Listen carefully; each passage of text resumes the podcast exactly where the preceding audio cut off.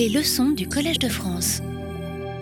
Bonjour, j'ai l'impression que parfois euh, l'arbre cache la forêt et, quand on rentre dans les détails de théorie, on, oublie la, euh, la, big picture. Donc permettez-moi de remettre les choses en perspective à ce stade-ci.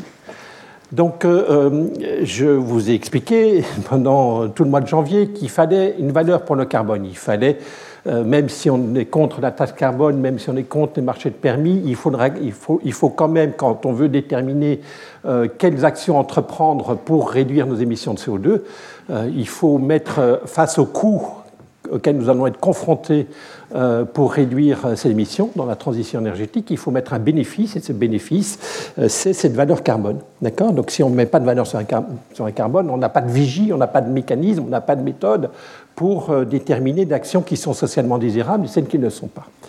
Euh, je vous ai présenté une approche et puis j'ai commencé à vous présenter une autre méthode. Euh, première approche consistant, euh, pour déterminer la valeur carbone, consiste à euh, reconnaître que les politiques ont fixé un objectif, un cap, c'est le 2 degrés Celsius, et à ce 2 degrés Celsius, il s'agit dans les 30 prochaines années en France et dans le monde de réduire les émissions de CO2 de manière à ne pas dépasser ces 2 degrés Celsius. D'accord? Et donc ça, ça nous donne un budget carbone intertemporel qu'il ne faut pas dépasser. Et donc, il y a associé à cette contrainte de budget carbone une, variable duale hein, qui s'appelle la valeur carbone qui doit croître je vous expliquais euh, euh, cela il y a 15 jours, qui doit croître à un, taux autour de 3,5-4% par an, et qui doit démarrer probablement aujourd'hui autour de 160 euros la tonne de CO2 pour monter donc autour de 500 euros la tonne de CO2 d'ici 2050. Ça, c'est si vous, avez, si vous imposez à l'économie mondiale un objectif de 2 degrés Celsius. Vous voyez que ça vous donne des, des prix du carbone, des valeurs carbone qui sont importantes, élevées. Aujourd'hui, 160 euros, c'est quand même quatre fois supérieur à la taxe carbone qui est effectivement actuellement payée par les consommateurs d'essence à la pompe ou euh, de fuel domestique euh, pour se chauffer. Il y a l'approche qui est. Euh, cette approche n'est pas l'approche usuellement utilisée par les économistes. Les économistes, depuis 30 ans, ont une approche moins, euh, moins déterminé par les 2 degrés Celsius, il, se pose une question plus générale de déterminer, euh, au fond, par rapport aux coûts auxquels nous sommes confrontés pour euh, réduire nos émissions de CO2, quels sont les bénéfices de cette réduction d'émissions de CO2 Les bénéfices de ces réductions d'émissions de CO2, c'est tous les dommages climatiques qui ne seront pas engendrés par le fait qu'on n'émettra pas de CO2. Et donc, évidemment, dans un proche de l'intérêt général, du bien commun, il faut réaliser toutes les actions dont le coût par tonne de CO2 évité est inférieur au, dommage qui ne sera pas engendré grâce au fait qu'on mettra cette action, qu'on mettra en œuvre cette action. Et donc aujourd'hui, cette valeur carbone que j'ai commencé à étudier avec vous la semaine dernière et que je vais continuer à, faire, à explorer aujourd'hui et mercredi prochain, euh, cette valeur carbone doit être égale à la valeur actualisée du flux de dommages qui ne sont pas engendrés par le fait que nous, acceptions de faire ce sacrifice de réduction d'émissions de CO2. Et donc il s'agit de déterminer aujourd'hui euh, quelle est la valeur présente d'un flux de bénéfices qui, vous l'avez compris, va être, ce flux va être étalé sur euh, une longue période. Hein. Quand vous regardez les modèles climatiques, euh, une tonne de CO2 émise aujourd'hui va rester dans l'atmosphère pendant de longues décennies, voire plusieurs siècles. Donc, le, cycle du carbone est un cycle relativement long qui implique les océans, la photosynthèse, etc. Et donc, quand vous n'émettez pas cette tonne de CO2 aujourd'hui, vous allez engendrer des bénéfices qui sont étalés sur des siècles. Donc se pose la question de savoir, hein, c'est assez fondamental, de qu'est-ce qu'on est prêt à payer aujourd'hui pour éviter, euh, pour donner des bénéfices qui seront, euh, dont bénéficieront les, euh, gens qui seront sur cette terre dans un siècle, dans deux siècles. Et ça, c'est une question, financière, une question de valeur qui se concentre dans la problématique du choix du taux d'actualisation. À quel taux nous allons pénaliser un bénéfice parce que ce bénéfice est éloigné dans le temps? D'accord En finance, on, on, actuel, on, ne compare pas un euro dans 10 ans n'est pas la même valeur qu'un euro aujourd'hui. Et d'ailleurs, on le fait quand vous déterminez votre emprunt euh, prêt hypothécaire pour euh, euh, acheter votre maison. Eh bien, vous voyez bien que vous, ce que vous pouvez emprunter aujourd'hui est inférieur à la somme de ce que vous devrez rembourser, hein, parce que les remboursements sont étalés sur une durée plus ou moins longue, et, la banque va vous imputer des taux, un taux d'intérêt sur le fait que vous rembourserez dans un temps long. Euh, ben, c'est la même chose de façon générale, de façon générale en finance, dans l'économie, l'ensemble des acteurs financiers, l'ensemble des acteurs économiques, euh, les consommateurs, les producteurs, euh, ils tiennent compte du fait que quand vous investissez, quand vous empruntez, euh, quand, vous, quand vous investissez, vous devez comparer un coût immédiat avec des bénéfices qui sont étalés dans le temps dans cet investissement, et vous allez, vous allez actualiser ces bénéfices et comparer la valeur présente de ces flux de bénéfices avec le coût présent. Et, faire cet investissement si et seulement si euh, le, le, la valeur actualisée du bénéfice, euh, de ce flux de bénéfices est supérieure au coût initial. Donc ce taux d'actualisation qui détermine la façon dont vous pénalisez l'avenir, vous pouvez l'observer sur les marchés, ce sont les taux d'intérêt, s'il s'agit d'actualiser des projets, euh, des, bénéfices sans risque, euh, ou de façon plus générale, des taux d'actualisation ou des taux de rendement espérés pour des actifs risqués qui vous donnent aussi une information sur la façon dont les gens valorisent aujourd'hui des bénéfices futurs qui sont incertains. Et le caractère incertain de, des bénéfices futurs, évidemment, va jouer un rôle crucial dans mon analyse, en particulier compte tenu du fait que la plupart des actions que nous menons aujourd'hui, qu'elles soient dans le cadre de la réduction d'émissions de CO2 que ce soit plus généralement dans l'investissement dans les infrastructures, dans une myriade de choses que nous pouvons faire pour améliorer le futur lointain. Ce futur lointain, évidemment, est très incertain. Les actions que nous pouvons mener pour ce futur lointain auront aussi des impacts très incertains. Il faut il, faut, faudra, faudrait une théorie, c'est celle que je vais analyser avec vous, une théorie qui valorise des bénéfices futurs éloignés, donc dimension temporelle, incertain, dimension d'incertitude. Il faut concentrer les deux phénomènes, les deux dimensions, quand on réfléchit à la façon dont nous devons donner une valeur sociétale à une action dont les bénéfices sont éloignés dans le temps. Donc, euh, donc, du coup, euh, euh, comme vous allez le voir, je, vais beaucoup me concentrer dans, ce, comme je l'ai fait d'ailleurs, comme j'ai débuté la semaine dernière, je vais poursuivre l'analyse du, choix du taux d'actualisation. Et je vous ai donné, je vous ai donné maintenant, il y a un certain temps déjà, la raison, la substantifique-moi, la raison fondamentale pourquoi on pénalise le futur dans les évaluations des politiques publiques ou des investissements privés, on, pénalise le futur parce qu'on pense qu'à euh, l'avenir, nous serons plus riches, nous serons plus prospères, et donc sacrifier de la consommation présente pour engendrer des bénéfices futurs, c'est augmenter les, inégalités intertemporelles. Si on a l'aversion pour les inégalités, on n'aime pas trop ça. Et donc il faut, pour que le projet d'investissement ou l'action sacrificielle que vous faites aujourd'hui euh, soit considéré comme socialement désirable, il faut que euh, euh, le, rendement, le rendement sociétal de votre action soit suffisamment élevé pour compenser le fait que cette action euh, accroisse les inégalités intergénérationnelles. Et ça, c'est le taux d'actualisation. Il faut, il faut pénaliser le futur parce que, euh, parce que ce futur étant plus prospère, euh, un euro dans un siècle n'a pas les mêmes valeurs qu'un euro aujourd'hui pour les générations, les générations présentes qui sont relativement moins prospères que les générations futures. Donc, donc donc je, suis en train de vous rappeler l'élément fondamental normatif hein, de pourquoi on actualise. On actualise pour cette raison d'inversion aux inégalités et d'anticipation d'une croissance économique qui se poursuivra ou qui se poursuivrait. Euh, l'autre raison pour laquelle on actualise, c'est évidemment parce que, j'ai aussi développé ça dans les, dans les séances précédentes, parce que vous avez 36 façons d'améliorer le futur. Une façon d'améliorer le futur, c'est d'investir dans la transition énergétique.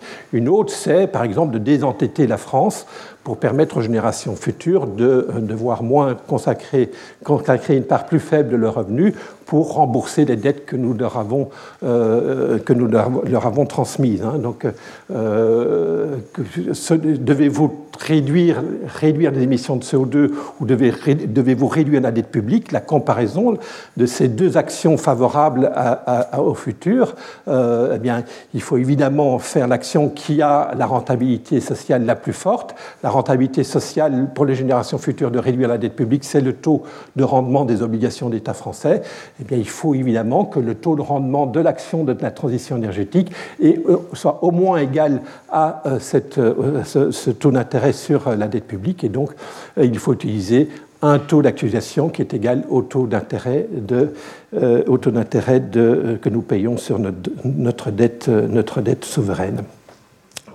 Euh, ça, c'est un raisonnement d'arbitrage qui n'est bon que, et j'ai aussi développé euh, ces arguments euh, il y a 15 jours, si je me souviens bien, hein, ce n'est vrai que cet argument d'arbitrage n'est bon que si vous pensez que les bénéfices de la transition énergétique rapide sont aussi peu incertains que ceux de, du taux d'intérêt que nous devrons payer pour, sur la dette publique. Effectivement, il y a une quasi-certitude, sauf si vous, anticipez la probabilité que la France euh, fasse défaut sur sa dette. Chut, on ne va pas parler de ça. Euh, euh, et effectivement, c'est peu probable historiquement, enfin, j'espère, on va toucher du bois. et, donc, et donc, évidemment, le problème, c'est que la transition énergétique, elle a un coût certain aujourd'hui, mais des bénéfices incertains à l'avenir, parce que vous ne savez pas quel sera le coût de la transition des derniers tonnes, des, dernières, des derniers gigatonnes de CO2 que vous devrez aller éliminer dans 20 ou 30 ans, et donc ces bénéfices sont assez incertains. Il faut bien sûr en tenir compte, et aussi, je vous ai aussi parlé de ça. Mais donc aujourd'hui, je vais, comme la semaine dernière, me concentrer sur l'approche des économistes et dire, au fond, la valeur carbone, c'est pas, je, je fais abstraction des 2 degrés Celsius, je me pose une question plus générale. Quel, est quel devrait être le niveau d'ambition climatique de euh, la génération présente? Peut-être pas 2 degrés, c'est peut-être 3 degrés, c'est peut-être 1,5 degré. Et la réponse à cette question, c'est de savoir comment vous pénalisez le futur, comment vous comparez des coûts immédiats de transition énergétique avec des bénéfices qui sont ceux du fait de ne, pas faire, de ne pas imposer aux générations futures des impacts climatiques euh, grâce à vos efforts, à vos sacrifices présents. D'accord? Donc, euh, j'ai écrit deux livres euh, dans la décennie écoulée qui, qui, rentrent très dans le détail sur ces sujets-là. Un livre assez technique que j'ai publié chez Princeton University Press en 2013 puis un livre plus, euh, euh, comment dire, euh, plus littéraire que j'ai publié chez Columbia University Press et qui a d'ailleurs été traduit l'année dernière par, par les presses universitaires de France. Le choix du taux d'actualisation est tout à fait crucial. Hein. Ici, je vous ai présenté un tableau assez simplifié qui est basé sur une hypothèse qui, est, qui sont celles que l'on peut retrouver dans les rapports américains euh, publié avant l'arrivée de, Trump à la Maison-Blanche. Hein, donc, euh, un, comité interagence euh, du gouvernement américain qui, autour de 2015-2016, a, déterminé la valeur carbone, le prix du carbone, comme valeur présente du flux de bénéfices encendrés par le fait de ne pas émettre une tonne de CO2 en 2015 euh, eh bien, selon le taux d'actualisation que vous utilisez, cette valeur présente est évidemment très différente. Et vous utilisez un taux d'actualisation très élevé, 7%. 7%, je n'ai pas, euh, c'est pas pris au hasard, 7%, c'est le taux d'actualisation utilisé aux États-Unis officiellement. Si vous utilisez un taux élevé, 7% pour actualiser le flux de bénéfices liés euh, au fait de ne pas émettre une tonne de CO2 aujourd'hui, ça ne, sera que ça ne vaudra que 4,46 euros la tonne de CO2 évitée. Par contre, si vous utilisez un taux d'actualisation de 1%, euh, cette, cette, valeur actualisée, évidemment, avec un taux plus faible, vous, pénalisez moins le futur, et donc la valeur présente de ce flux d'impact climatique évité est beaucoup plus important. Vous avez 451 euros. Donc vous voyez que selon que vous utilisez un taux d'actualisation de 1%, vous avez une valeur carbone très élevée. ou, de 7%, vous avez une valeur carbone très, très faible. Et vous voyez l'intensité du combat qui s'est mené, qui, est encore en cours en fait, hein, qui n'a pas encore été vraiment résolu. Euh, je suis auditionné demain par, euh, par cette nouvelle euh, comité interagence qui, a été commandé par l'administration Biden pour repenser le taux d'actualisation qu'il faut utiliser pour cela, demain soir à 18h. vous voyez que, si vous voulez, pour simplifier et pour personnaliser le combat, vous avez d'un côté Stern, le rapport du rapport Stern, Nick Stern, London School of Economics, qui propose plutôt un taux d'actualisation de l'ordre de 1%. Vous voyez qu'il dit, la conclusion du rapport Stern de 2007 dit il faut faire très vite des efforts euh, très coûteux, euh, il faut y aller, on est responsable, il faut absolument réduire nos émissions de CO2. Et vous avez de l'autre côté, à nouveau pour, euh, pour personnaliser, vous avez quelqu'un comme William Nordhaus, professeur à l'université de Yale, prix Nobel d'économie 2018, qui d'habitude a recommandé des taux d'actualisation élevés de l'ordre de 5%. Donc pour, euh, pour euh, vous voyez, à l'époque, pour William Nordos, on est plutôt un prix du carbone autour de 20 euros la tonne de CO2. Alors il a mis un petit peu d'eau dans son vin ces derniers temps. Euh, je crois qu'il recommande plutôt quelque chose qui monte vers... Alors je, n'ai plus posé la question récemment, mais je pense qu'il est autour de 60-70 euros la tonne de CO2 aujourd'hui. vous voyez que voyez que euh, le débat, nécessairement, le débat sur la valeur carbone ne peut pas, ne peut pas éviter un, débat sur la façon dont nous évaluons les bénéfices éloignés dans le temps. Et donc, la pratique environnementale, climatique, de quels sont les efforts que nous devons faire aujourd'hui pour améliorer l'avenir, ne peut pas euh, nous épargner un, débat que nous devons avoir ensemble au niveau de la démocratie française, au niveau de l'économie mondiale, des, êtres humains sur Terre, de comment est-ce qu'on valorise l'avenir par rapport au présent. Parce que vous voyez bien que selon qu'on le valorise peu ou beaucoup, évidemment que la valeur carbone est très différente. Et évidemment, si vous disiez 451 euros la tonne de CO2 évitée aujourd'hui comme valeur carbone, vous allez faire, il y a des tonnes de choses qui sont tout de suite désirables. Hein. Euh, euh, il faut tout de suite passer aux voitures électriques, même si les voitures électriques sont très chères. Il faut tout de suite passer à la pompe à chaleur, ça c'est évident, même avec un prix faible du carbone, il faut y aller.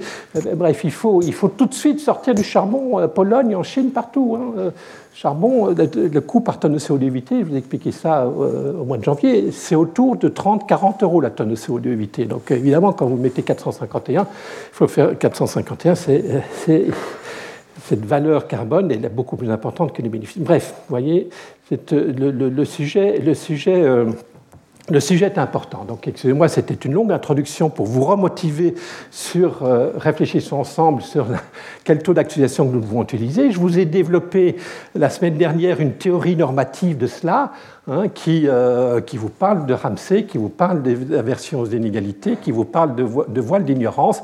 Je ne vais pas refaire l'ensemble de l'analyse, mais j'étais tombé donc sur euh, une, une euh, une stratégie consistant à actualiser les bénéfices futurs en utilisant un taux d'actualisation qui est mesuré, qui est, déterminé par cette équation. Le taux d'actualisation que vous devez utiliser pour euh, actualiser un flux, un bénéfice Y qui est aléatoire, c'est une variable aléatoire, mon y, hein, euh, une date qui se matérialisera à une date t, à une époque où vous anticipez que la consommation de, cette génération vivante sera ct. C'était aussi une variable aléatoire. Vous ne savez pas aujourd'hui quel sera le niveau de prospérité des gens qui vivront en t. Et, donc, le, voilà, le taux d'actualisation que vous devez utiliser dépend de vos préférences la fonction d'utilité, hein, la concavité décrit euh, notre aversion de l'égalité.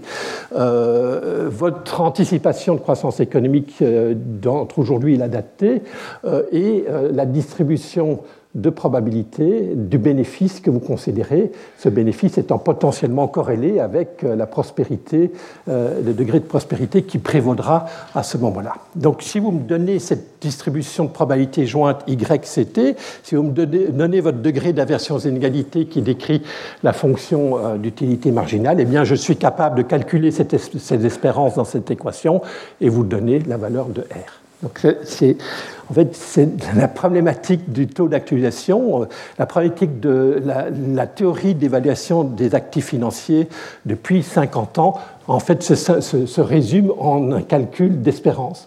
Et donc, euh, les, grands mathématiciens se sont attaqués à cela depuis très longtemps. Hein.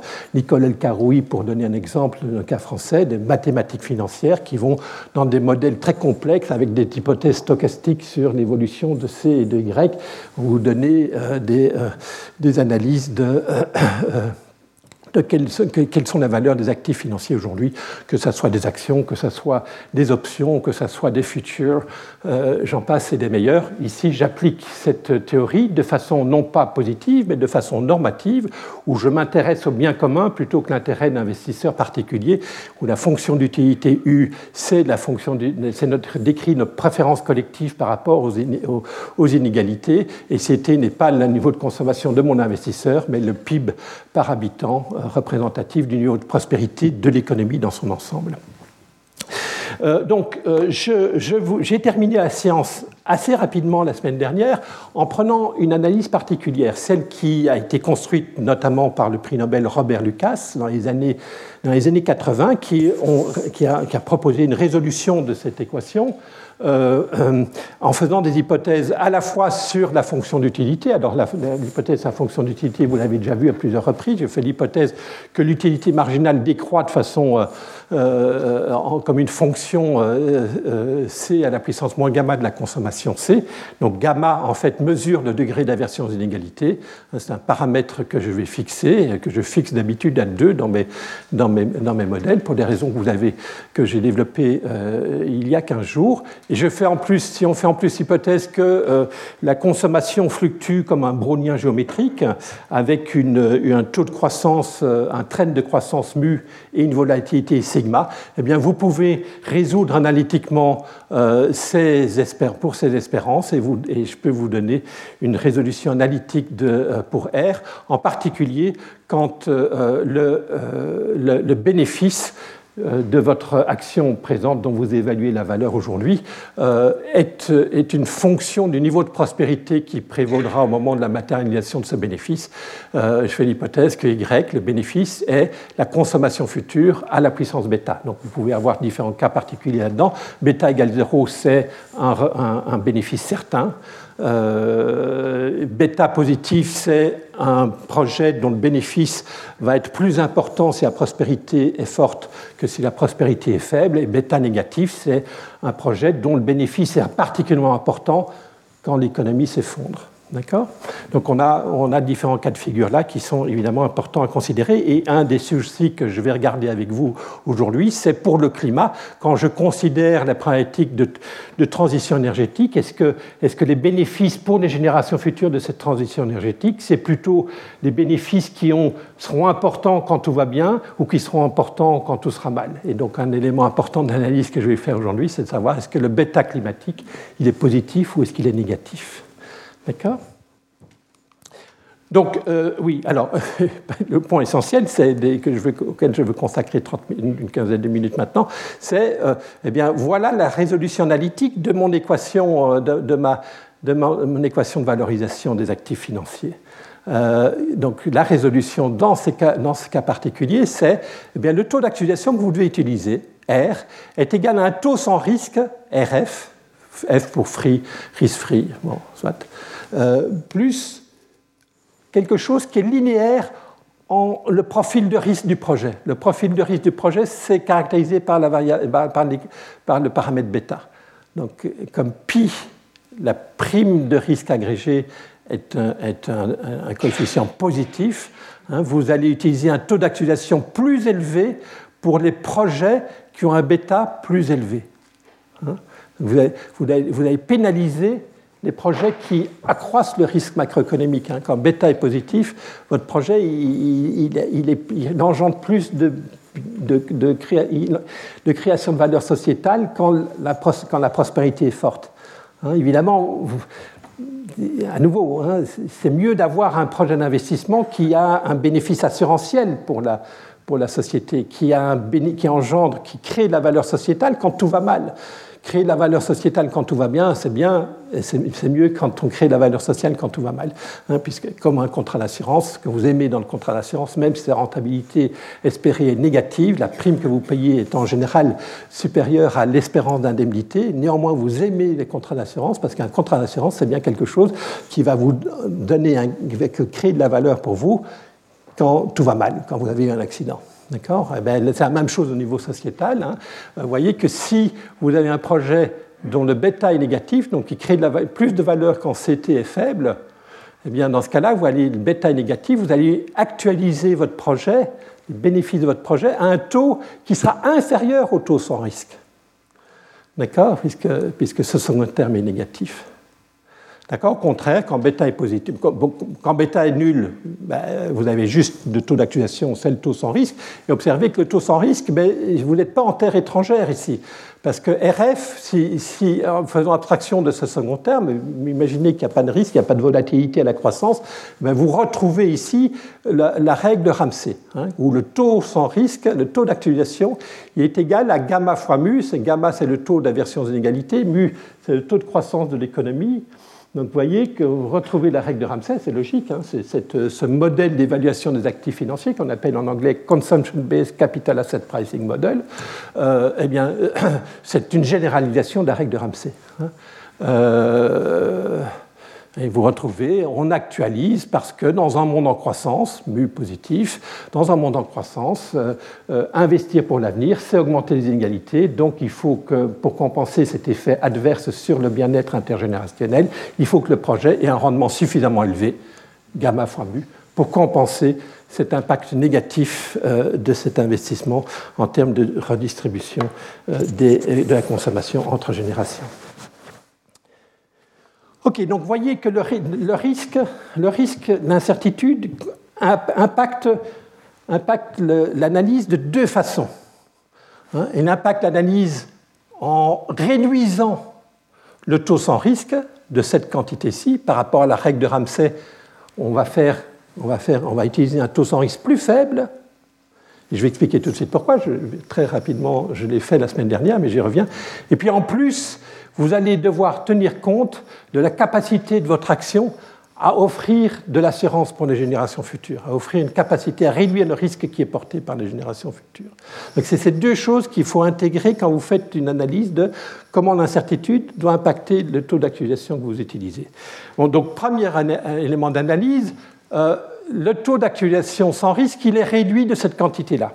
Et je vous ai expliqué pourquoi, à toute fin de la séance dernière, euh, euh, on, va réduire le taux d'actualisation parce que quand vous, par introspection, quand vous regardez vous-même comment vous réagissez au fait que vos revenus futurs tout d'un coup sont plus incertains que vous ne le pensiez, ben ce qu'on observe, c'est que les ménages épargnent plus. Ils acceptent de sacrifier une part plus importante de leur consommation aujourd'hui pour être mieux capables d'affronter la nouvelle incertitude qui, affecte leurs leur revenus futurs. Eh bien, cet effort, cette acceptation de faire plus de sacrifices aujourd'hui, lorsque l'avenir devient plus incertain, s'il est, désirable au niveau individuel, il est aussi désirable au niveau collectif.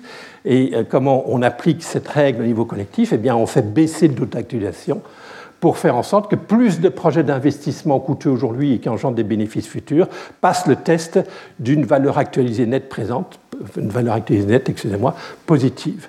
D'accord En baissant le taux d'actualisation, vous pénalisez moins les bénéfices futurs et donc il y a plus de chances que ce projet ait une valeur actualisée nette positive.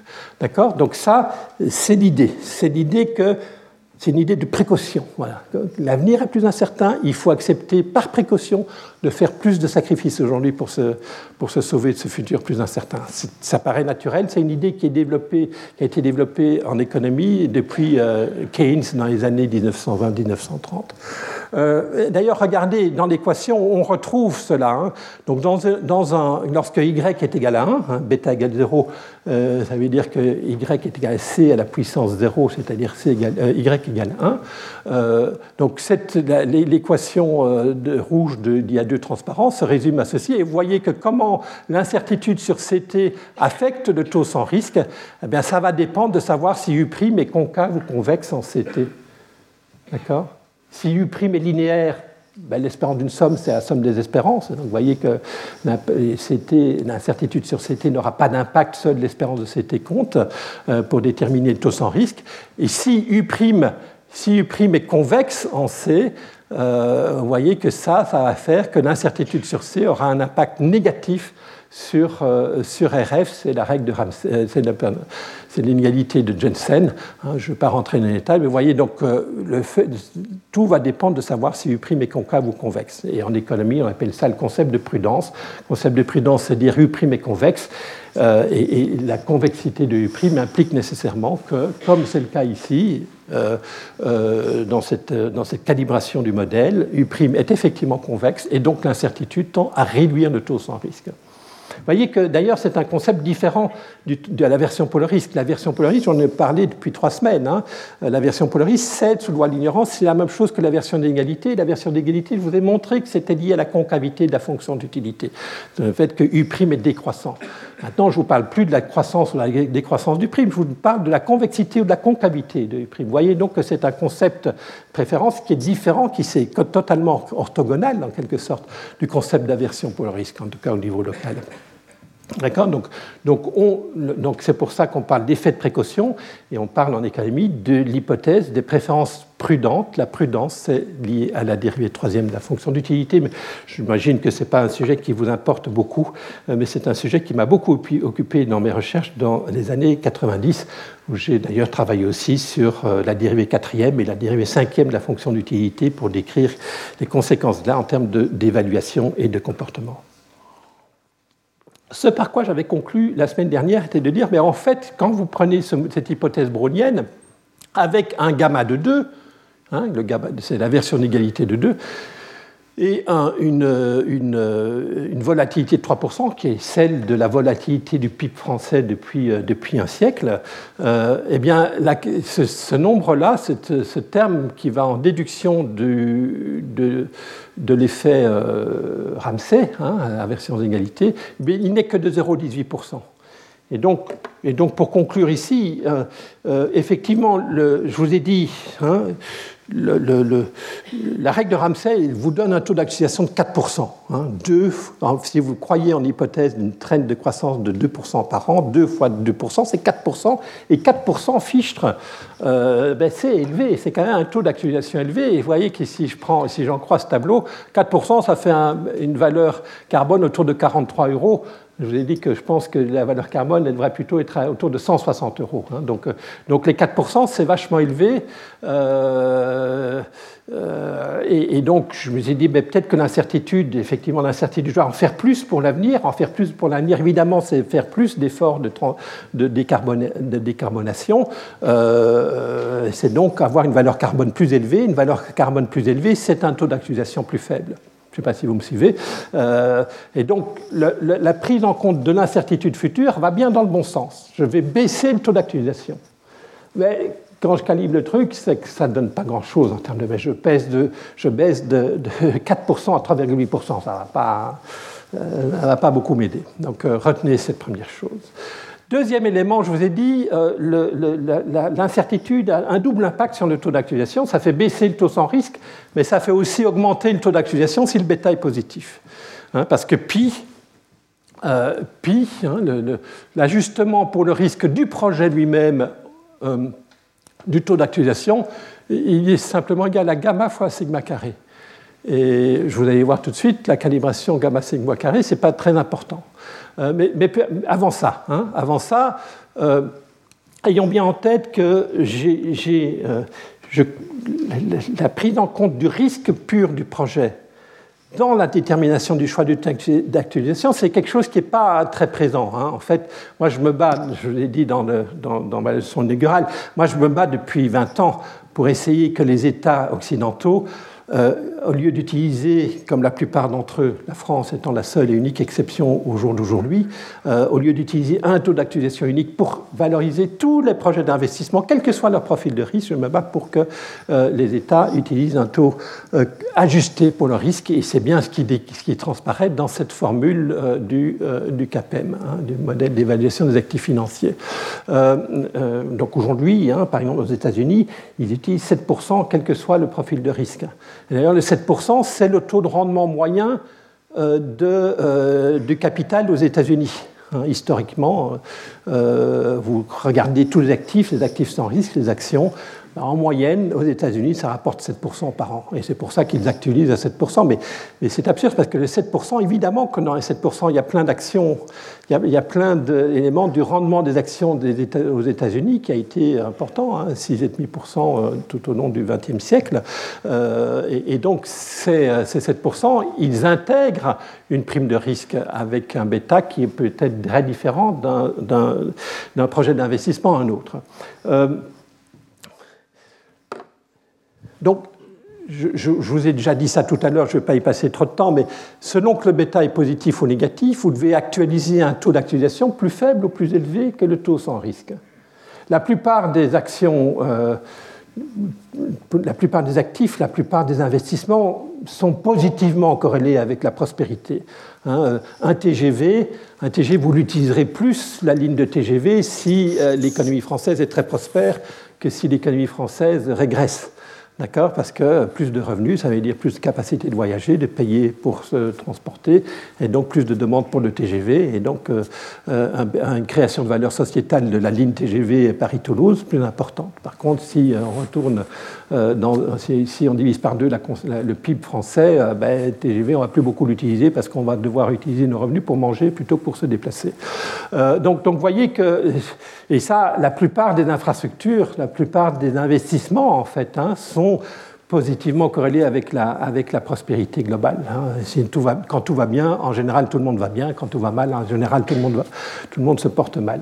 Euh, mais il y a des actifs qui sont pas, il y a, il y a des actions qui n'ont pas cette caractéristique. Il n'y en a pas beaucoup, mais essentiellement tous les efforts de prévention hein, euh, ou d'adaptation euh, ont un bêta négatif. C'est-à-dire que, euh, par définition, hein, ces efforts de prévention, en particulier pour des risques collectifs, ils vont créer de la valeur sociétale quand tout va mal. Hein. Et on peut, par exemple, prendre l'exemple euh, de, des lits de réanimation. Hein, dans, une, dans, une, analyse de l'actualité, ben, si on avait eu plus de lits de réanimation au printemps 2020, on aurait dû moins freiner l'économie en imposant une, une, un, une, un, lockdown une, un, confinement, merci beaucoup, euh, un confinement plus fort. Vous voyez que euh, cet, effort de prévention qu'on aurait dû faire dans les années 2000 ou 2010, d'augmenter la capacité des lits, alors je ne sais pas s'il va le faire ou pas, je n'ai pas fait une analyse coût-bénéfice, en tout cas, je pense que c'est typiquement une pratique d'investissement où il faut utiliser un taux d'actualisation plus faible que le taux sans risque, parce que l'essentiel des bénéfices d'organiser euh, une capacité plus, forte de, de, réanimation sera particulièrement utile quand la société, la société française en difficulté. D'accord? Et je ne pense pas, aujourd'hui en France, je ne pense pas qu'on ait fait ce calcul analyse co-bénéfice spécifiquement pour investir de l'argent public pour créer plus de lits d'hôpitaux.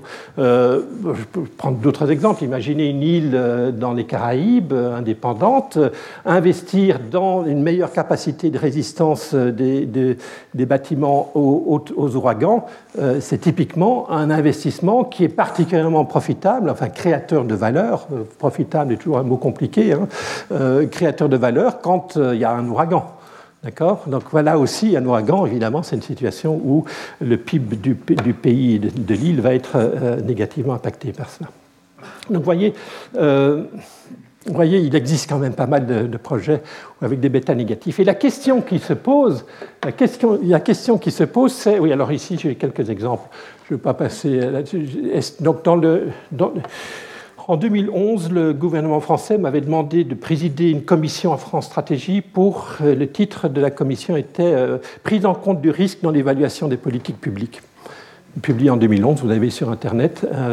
Euh, et donc, je proposais une formule comme celle que j'ai présentée tout à l'heure. Il faut ajuster les, taux d'actualisation que vous utilisez pour évaluer les projets au profil de risque de chacun des projets. Donc une des grandes difficultés, une des grandes résistances de l'administration française à ce rapport a été oui, mais c'est compliqué d'estimer le bêta.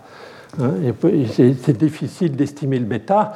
Et donc, dans le rapport, on avait fait quelques calculs par secteur pour voir s'il y avait des secteurs où le bêta était plus élevé que d'autres. Comment on fait ça?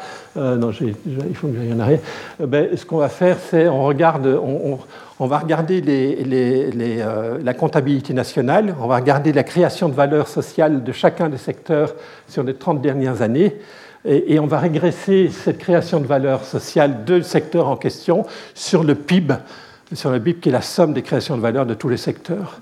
Euh, et donc cette régression, on en fait euh, standard, hein, estimation des paramètres, et, l'estimation du paramètre B, c'est le bêta que je vous présente depuis, euh, dont je vous parle depuis, depuis tout à l'heure. D'accord? Et ça, on l'a fait pour différents secteurs. Regardez par exemple, je me trompe, le secteur de l'automobile, 4,98, donc 5, un bêta de 5 un automobile, vous savez bien, c'est la première chose qu'on ne va pas dépenser quand il y a une récession. Hein. donc c'est le secteur des automobiles qui est en général en première ligne. Quand on annonce une récession, on n'achète plus de voitures. Et donc, euh, évidemment, quand il y a une relance, eh bien, on s'achète tous une, un SUV, une, grosse voiture. Euh, plus la, la, prospérité est importante, plus on achète des voitures. Et, donc, voilà, l'industrie automobile crée de la valeur sociétale qui est fortement corrélé avec la croissance économique, et puis vous avez d'autres secteurs où ce n'est pas vraiment le cas. Donc, euh, c'est à prendre avec des pincettes dans ce rapport 2011. On avait, euh, c'était juste exploratoire. Vous avez aujourd'hui en France Stratégie une équipe, de, une équipe présidée par, euh, par mon collègue Frédéric Charbonnier et je ne sais plus qui, qui essaye d'affiner ces choses-là. Bien. Maintenant, Revenons à la transition énergétique. Est-ce que vous pensez que la transition énergétique est une action qui a un bêta positif ou un bêta négatif? C'est complètement clé. Si, si, revenez sur le tableau tout à l'heure, le lien entre valeur carbone et taux d'actualisation. Hein, euh, si les taux d'intérêt aujourd'hui sont à 1%, et que le bêta climatique est négatif, la transition énergétique aurait des bénéfices d'autant plus importants que la prospérité n'est pas au rendez-vous, euh, que la récession est là, euh, eh bien, il faudra un taux d'utilisation même inférieur à 1%. Par contre, si bêta est positif, il faut utiliser un taux d'actualisation supérieur à 1%. Et, de combien supérieur à 1% On regardait ça tout à l'heure. Donc, euh, eh figurez-vous que je suis le seul au monde, pratiquement, à me poser cette question.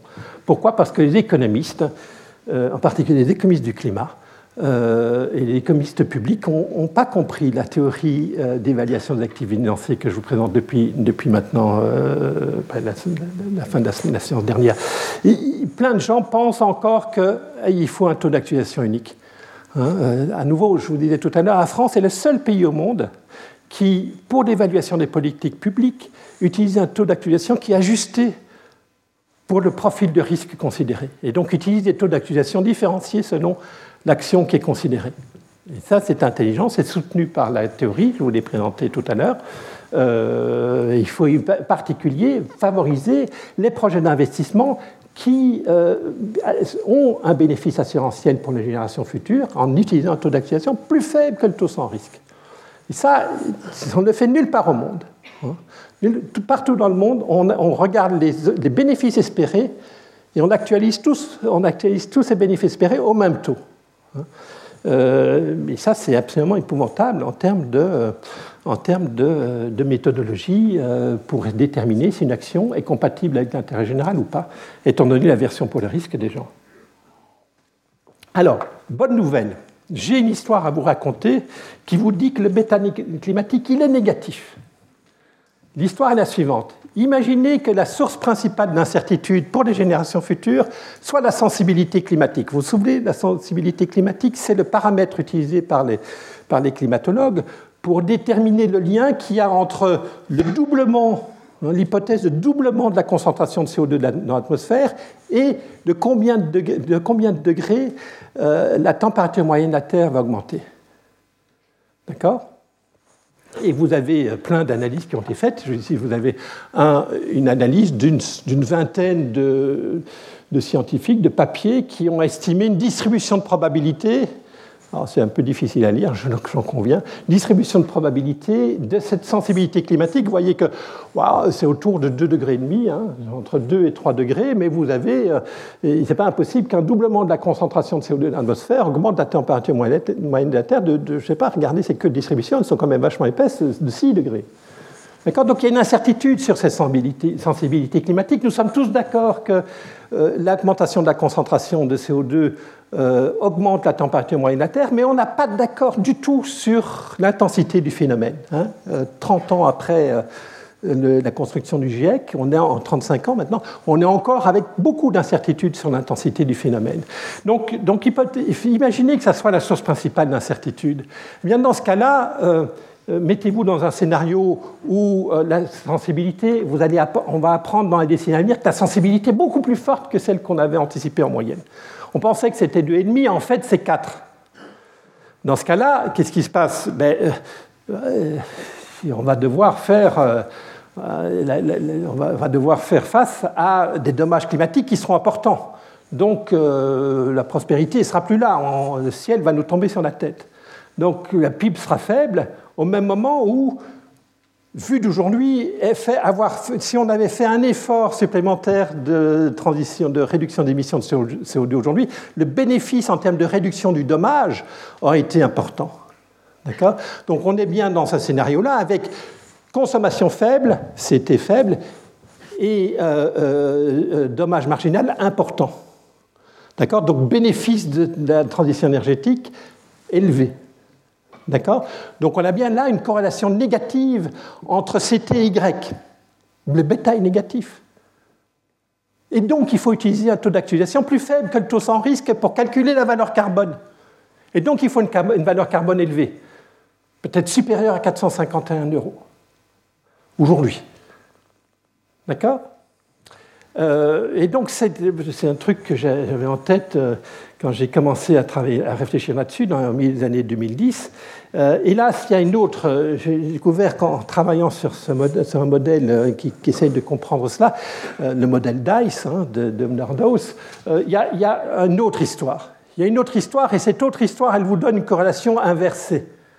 Hein? Dans cette autre histoire, imaginez que la source principale de l'incertitude portée par les générations futures, ce ne soit pas la sensibilité climatique, ça soit la prospérité générale. Est-ce qu'on va faire encore des innovations technologiques qui va, comme l'un des deux derniers siècles, nous permettre de poursuivre sur une croissance élevée de nos économies euh, occidentales et mondiales? Euh, ou, bien est-ce qu'on va, affronter une stagnation séculaire euh, qui, va nous, faire régresser euh, au niveau de consommation Donc imaginez que ça soit la source principale d'incertitude. Dans cette situation-là, mettez-vous dans un scénario de fort gain de productivité. Hein, donc finalement, euh, non, en fait, les innovations continuent à se produire, on n'est pas à la fin de l'histoire, on continue depuis, à la même trajectoire que les deux derniers siècles. Le niveau de consommation est élevé. Avec le niveau de consommation élevé, on a aussi beaucoup d'émissions de CO2 dans le, dans le laisser-faire. Hein, on aura plus d'émissions de CO2 que ce qu'on avait prévu parce que la croissance est forte.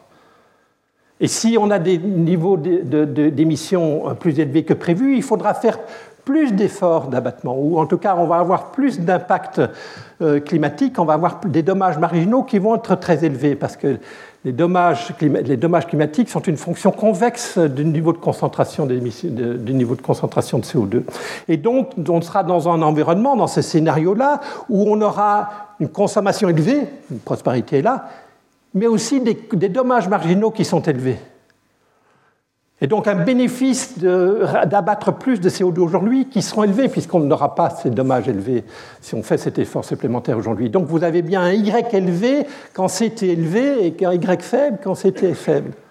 Et donc là vous avez une corrélation positive entre la, prospérité future et le bénéfice engendré par votre effort de réduction d'émissions de CO2 aujourd'hui.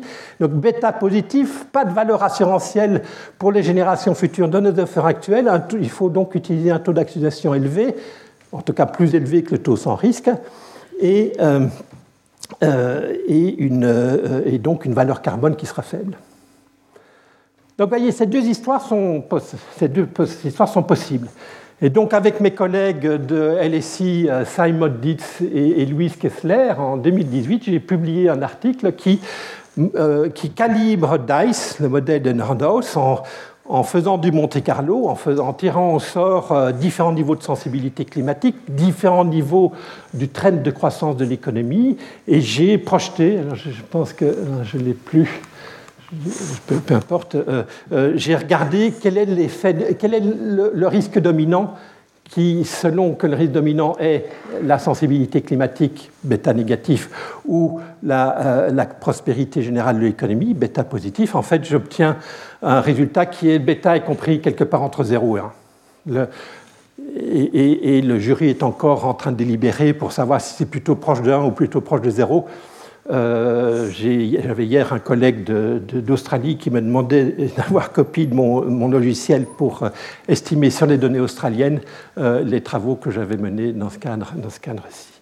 Cadre donc, donc, donc en net, euh, il n'y a pas vraiment de valeur assurantielle.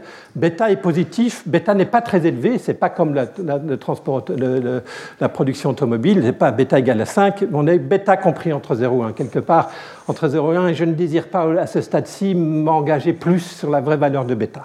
Ayez en tête bêta compris entre 0 et 1. Maintenant, il me reste à savoir, il me reste 10 minutes pour cela, euh, euh, de combien je dois Hein, de, combien je dois. Euh, alors, je, non, la formule, elle est là. Hein. Euh, oui, ici. donc, vous voyez que le bêta est positif. Mauvaise nouvelle pour les efforts qu'on doit mettre en œuvre, ça veut dire qu'il faut utiliser un taux d'actualisation pour, valoriser les bénéfices de la non, enfin, les, dommages climatiques non engendrés. Il, faut utiliser un taux d'actualisation plus élevé que le taux sans risque, plus élevé que 1%. De combien plus élevé? Ça dépend de bêta. Je vous dis, il est compris entre 0 et 1. Je ne peux pas vous donner plus d'informations aujourd'hui. Euh, c'est dommage, mais la connaissance scientifique progresse euh, lentement. Euh, et, puis, il faut savoir quel bêta va être multiplié par quoi Par pi. si pi est élevé, ça voudrait dire que le taux d'actualisation utilisé pour le changement climatique est très, beaucoup plus élevé que le, enfin plus élevé que le taux, beaucoup plus élevé que le taux sans risque. Par contre, si pi est faible, ben, ça ne sera pas très grave que bêta soit positif. Donc, il faut regarder pi. Mais la valeur de pi, dans le modèle avec brownien et toutes les hypothèses que j'ai faites euh, tout à l'heure devant vous, euh, ce, ce, ce, pi, il est juste égal à gamma fois sigma carré. Alors, sigma, 3%, volatilité du PIB depuis deux siècles. Euh, gamma égale 2, donc 2 fois 0,3, pardon, 2 fois 3% au carré, ça fait 0,1%, 0,09% en fait. Euh, euh, non, pardon, fois, fois 2. Euh, je me trompe.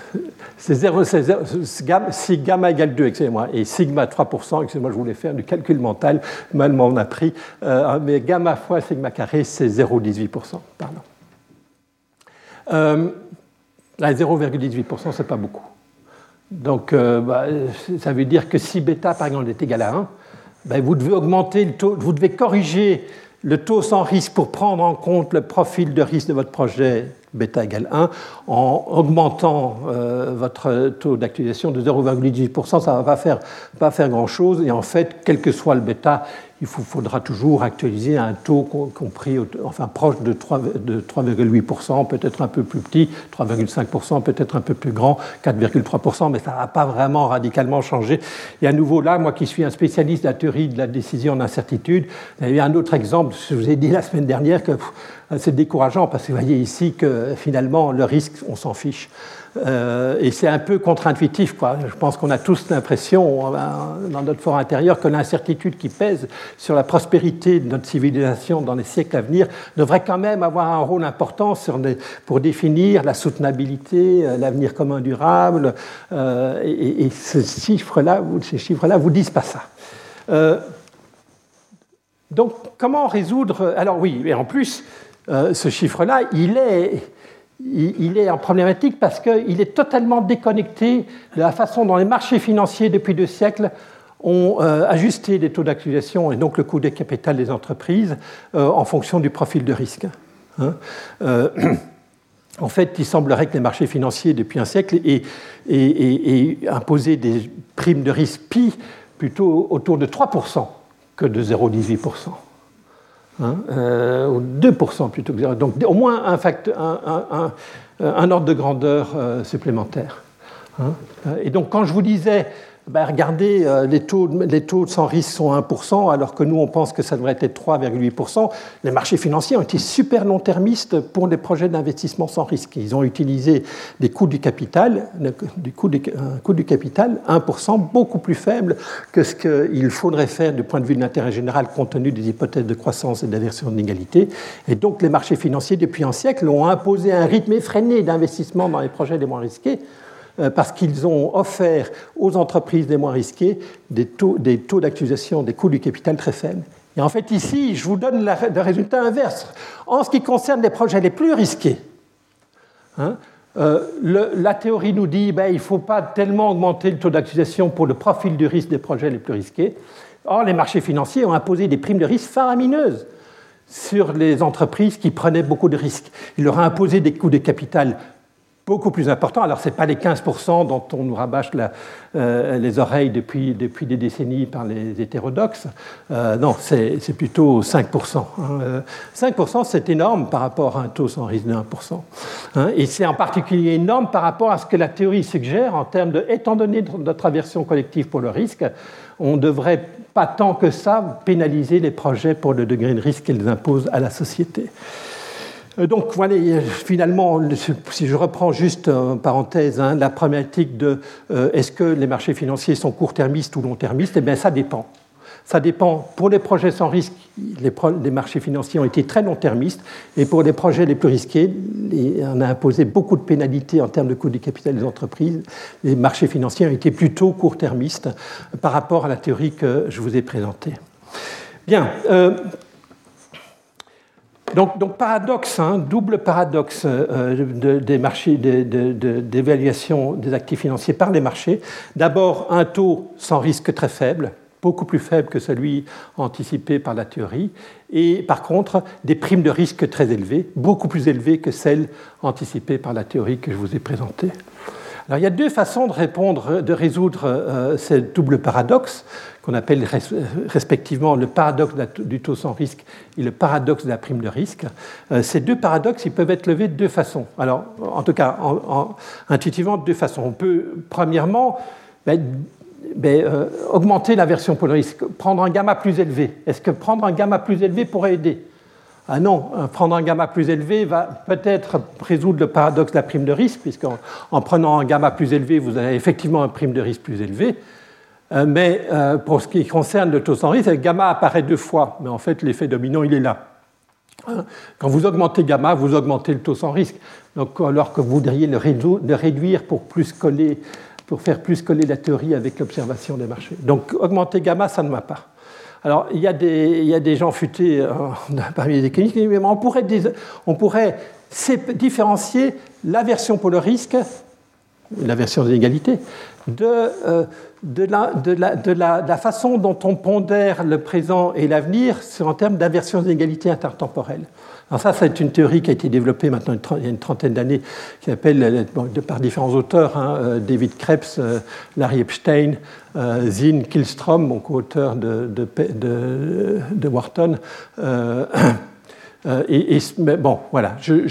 Donc, il existe une théorie dans laquelle on va différencier l'aversion pour le risque de l'aversion d'inégalité. Ah oui, mais je ne vais pas aller dans cette direction-là. Je ne vais pas aller dans cette direction-là parce que moi, j'aime bien, normativement, je trouve que la notion de voile d'ignorance, la notion de voile d'ignorance comme attitude euh, impartiale pour déterminer si un sacrifice présent est désirable du point de vue de l'intérêt général. Je n'ai pas, la, voile d'ignorance, je vous ai expliqué que aversion d'inégalité aversion risque, c'était la même chose. Et donc vouloir différencier aversion risque et aversion d'inégalité pour résoudre les paradoxes de l'évaluation des, actifs financiers, ça me va, va peut-être positivement pour essayer d'expliquer les choses. Peut-être que les gens dans la vie de tous les jours différencie la version polarisée de la version d'inégalité, mais d'un point de vue normatif, du point de vue de je suis le petit père du peuple et je voudrais déterminer dans l'intérêt général, intergénérationnel, qu'est-ce qu'il faut faire, je pense que le voie d'ignorance et donc l'identification de la version d'inégalité avec la version risque fait du sens normativement. Donc je, je réprouve l'utilisation, j'ai des co-auteurs qui voudraient me pousser dans cette direction-là, j'ai systématiquement réprouvé l'idée d'utiliser euh, le modèle Epstein-Zinn pour faire des recommandations normatives sur le degré de soutenabilité qu'il faut imposer euh, à la croissance économique aujourd'hui. Et donc il reste, il reste une alternative, et c'est celle que j'étudierai avec vous la semaine prochaine, c'est que peut-être qu'on sous-estime le risque auquel on est confronté. Peut-être qu'en fait, faire l'hypothèse brownienne qui a fondé les équations que j'ai décrites là, les équations que j'ai sont là en haut en rouge, sont des équations qui sont dérivées de l'hypothèse d'une croissance économique décrite par un, mouvement stochastique brownien géométrique. Alors, mouvement, et qui, est, une hypothèse qui transcende la théorie de la finance depuis, euh, depuis les années 60, depuis les années 70. Hein. Peut-être que l'hypothèse mouvement brownien géométrique est bonne pour décrire les risques auxquels nous sommes confrontés pour les quelques mois à venir ou les quelques années à venir. Est-ce que vous pensez que le mouvement brownien géométrique est une, bonne hypothèse pour décrire l'avenir de notre civilisation pour, le prochain millénaire? Si vous pensez ça, dites-moi quel est le trend de croissance de l'économie euh, mondiale pour le millénaire à venir. Je pense qu'on euh, ne sait pas faire. On ne sait pas.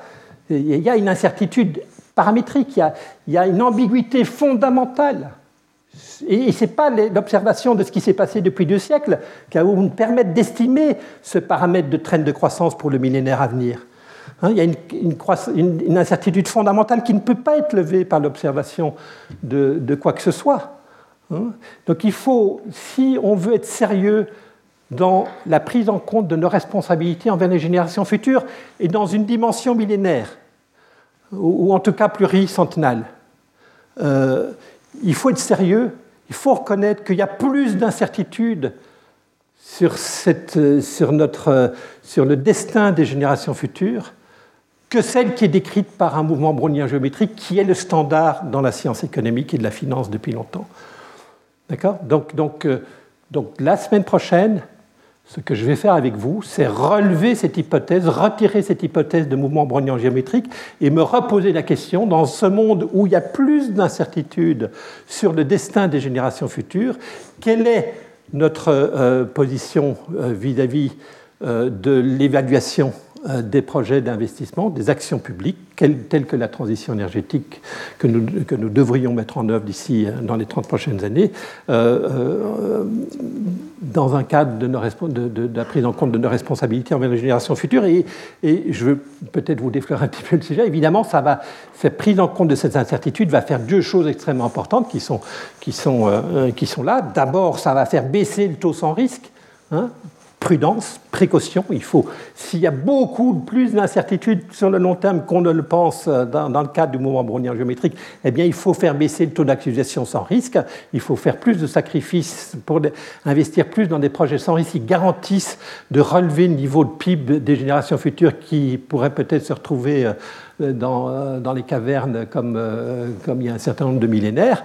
Euh, hypothèse possible, regardez les films de science-fiction. Hein, et, puis, première, donc, première chose, ça va aller dans le sens de baisser le taux, le taux d'actualisation, et puis, et puis ça va aussi néanmoins augmenter la prime de risque.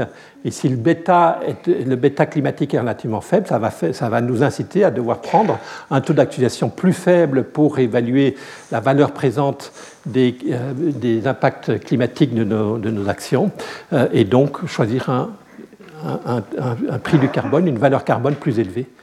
Hein? et donc peut-être finalement, et je m'arrêterai là, peut-être finalement quand je vous disais l'approche fondée sur 2 degrés Celsius et donc un prix du carbone de 160 euros euh, aujourd'hui en France, euh, comparée à l'approche analyse co-bénéfice à la Nordos qui nous donnerait plutôt un taux d'actualisation de 4% et une valeur carbone de 40 euros, mais finalement peut-être dans cette approche-là, il faut utiliser un taux d'actualisation peut-être de 2%, Et donc peut-être une valeur carbone de, de 200 euros aujourd'hui, et finalement peut-être que les désaccords fondamentaux qui entre économistes sur quelle devrait être cette valeur carbone sera, euh, serait grâce au fait que euh, on construit, avec, je, construis ici avec quelques co-auteurs, une théorie de pourquoi il faut, dans le cadre du changement climatique, utiliser un taux d'actualisation faible pour déterminer la valeur carbone et donc conduire une valeur carbone élevée, et donc le 2 degrés Celsius est peut-être, après tout, contrairement à ce que nous disent beaucoup d'économistes, euh, l'objectif qui est socialement désirable. Voilà, je merci beaucoup. Je vais interrompre deux minutes la séance pour permettre à Augustin, ben, il est là en haut, euh, euh, de, de, venir installer ses transparents et, et de lui passer le micro. À tout de suite. Retrouvez tous les contenus du Collège de France sur www.colège-2-france.fr.